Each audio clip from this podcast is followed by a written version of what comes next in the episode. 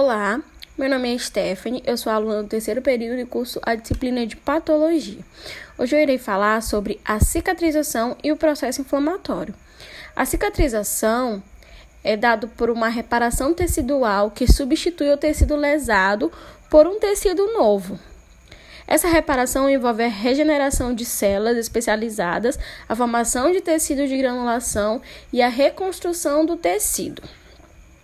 A cicatriz, a cicatriz é o tecido novo que se forma durante o processo de cura de uma ferida.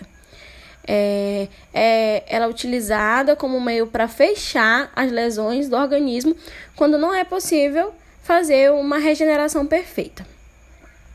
O processo de cicatrização pode ocorrer de duas formas. Na primária, que acontece quando o ferimento não contaminado ele possui bordas lisas e próximas, sem perda tecidual, é, como ocorre em cortes cirúrgicos. Normalmente não há infecção, não há necrose e nem presença de hematomas.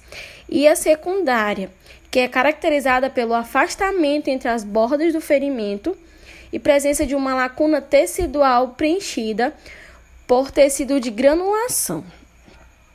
Já a inflamação ou o processo inflamatório é a reação do organismo a uma infecção ou lesão de tecidos.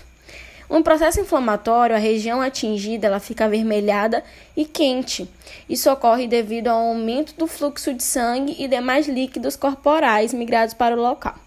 Na área inflamada também ocorre o acúmulo de células do sistema imunológico, é, os leucócitos eles destroem o tecido danificado e enviam sinais ao, aos macrófagos, que ingerem e digerem o antígenos e o tecido morto. Em algumas doenças, esse processo pode apresentar caráter destrutivo.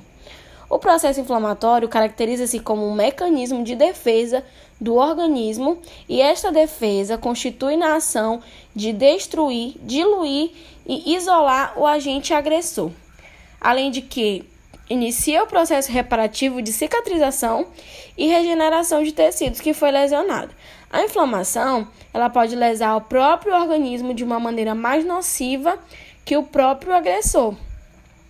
E um exemplo disso é a artrite reumatoide na medicina humana e alguns tipos de pneumonia.